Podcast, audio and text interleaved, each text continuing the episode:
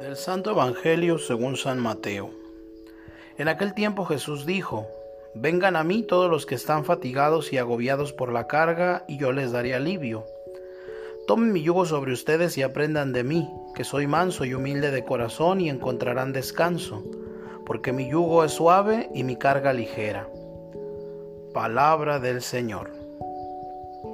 Hoy, ante un mundo que ha decidido darle la espalda a Dios, ante un mundo hostil a lo cristiano y a los cristianos, escuchar de Jesús, quien es quien nos habla en la liturgia o en la lectura de la palabra, provoca consuelo, alegría y esperanza en medio de las luchas cotidianas.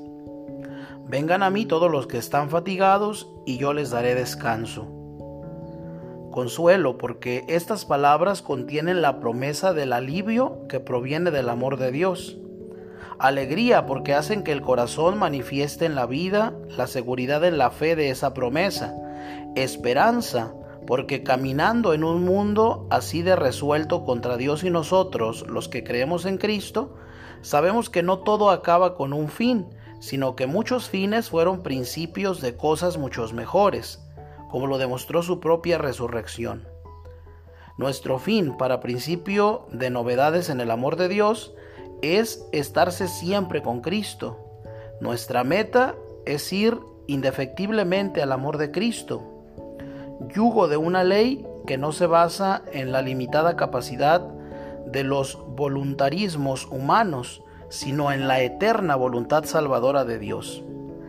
En este sentido nos dirá Benedicto XVI en una de sus catequesis, Dios tiene una voluntad con y para nosotros, y ésta debe de convertirse en lo que queremos y somos.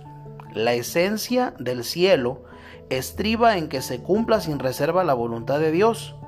O para ponerlo en otros términos, donde se cumple la voluntad de Dios hay cielo. Jesús mismo es el cielo, en el sentido más profundo y verdadero de la palabra.